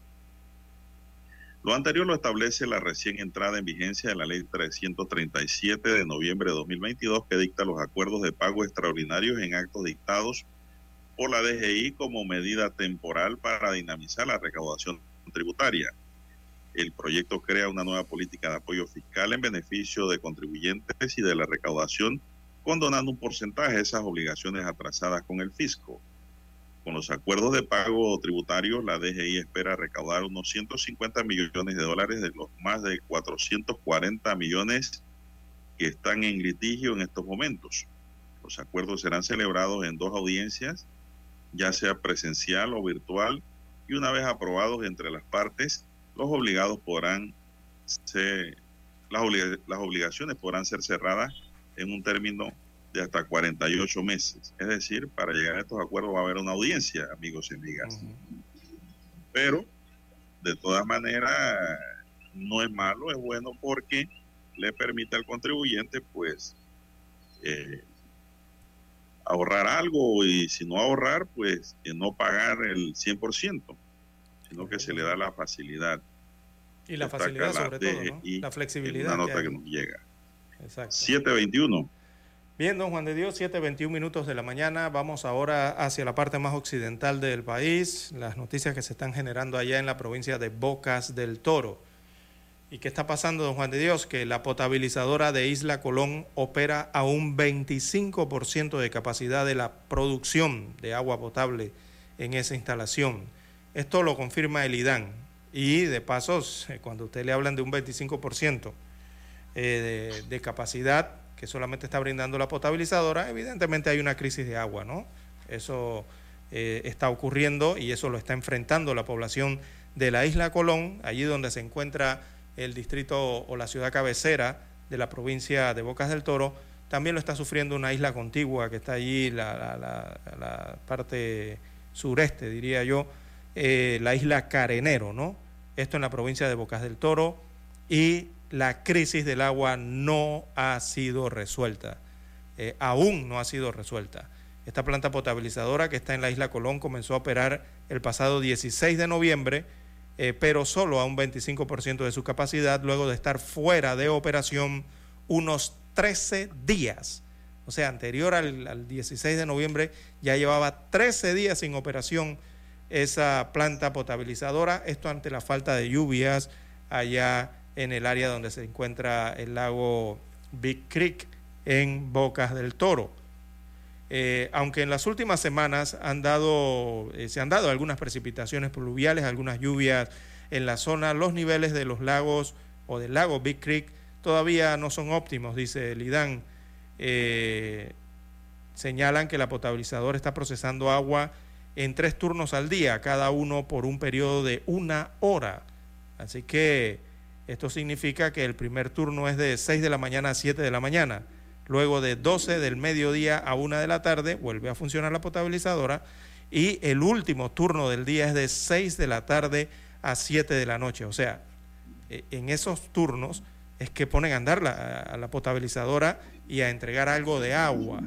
Eh, la crisis es importante entonces en Bocas del Toro y es preocupante, recordemos, porque es un área turística amigos oyentes, además de lo importante para la propia población en, eh, eh, local allí en Bocas del Toro, está la otra población turística que visita esa isla, también que hay importantes desarrollos en cuanto a la infraestructura de hoteles allí que requieren del agua potable. Es que sin agua se complica, si, sin, si sin electricidad es complicada la cosa, e imagínese usted sin agua potable, ¿verdad? Y sobre todo en un área turística. Eh, bueno, dice el IDAN que eh, están haciendo algunas interconexiones internas de algunos pozos, de las líneas que van a algunos pozos, para tratar de conectarlas entonces con algunos abastecimientos de la potabilizadora y llevar eh, agua a algunos puntos de la isla Carenero y también algunos puntos de la isla Colón, donde está la ciudad de Bocas eh, del Toro. Pero el IDAN habla entonces de proyectos a futuro, a largo plazo. Pero es que ese es el problema, don Juan de Dios, que aquí siempre el IDAN, eh, cuando ocurren estas situaciones, administración tras administración, siempre hab- hablan de proyectos, pero le ponen el apellido largo plazo. O sea, que significa Ese que largo plazo. el largo plazo significa que no es a cinco años. Recuerde que cada Eso administración... decir, bueno, lo vamos a hacer, pero a futuro. eh, o, que, o que lo haga otra administración, Exactamente. porque cada cinco años cambia la administración gubernamental. No le ponen fecha de cumpleaños, es una forma de evadir la responsabilidad en el tiempo. Exactamente. Es la, La es lo triste de responsabilidad de los ¿no? términos. Bien, don César, mientras no hay agua por allá, aquí hasta 500 dólares de multa se puede poner por no usar mascarillas en transporte público. Mucha atención, y esto es por la reactivación que hemos tenido, el rebrote de COVID. El metro, el metrobús y sobre todo la ruta de buses del interior, conductores y usuarios violan la norma. De acuerdo con el MINSA, hay convenios con el metro y metrobús para supervisar la norma. La relajación en el uso obligatorio de la mascarilla en el transporte público colectivo podría ser causa de un del aumento de los contagios de COVID-19. El Ministerio de Salud anunció las alarmantes cifras de contagio y llamó a la población a guardar y cumplir con las medidas de bioseguridad establecidas en el decreto 101. La norma levanta las medidas sanitarias de uso obligatorio de la mascarilla, exceptuándose las instalaciones de salud, eh, personas dedicadas a la manipulación y expendio de alimentos y transporte público y selectivo. Pueden volver las multas y son de 500 dólares de no tener la mascarilla en el metro, bus, don César, Sí. y también en el metro y el transporte del interior. Guerra Sí. avisada, no muere soldado. Es que se ha relajado esa situación, don Juan de Dios, en el uso obligatorio de la mascarilla. Usted va a pasar Mire. los metrobuses y nadie, si acaso encuentra dos o tres eh, pasajeros que llevan la mascarilla, pero el resto no. Bueno, las multas van de 10 dólares a 500 dólares como tope. Ajá. Así que, de todas maneras, 10 dólares en estos tiempos de fin de año hacen falta, don César, para cualquier cosa. Y si le ponen una multa de 100, imagínese. Así que mejor vamos a evitar eso y usemos mascarilla y protejámonos del COVID, señoras y señores, en el transporte público. Bueno, se nos acabó el tiempo, dice don Dani.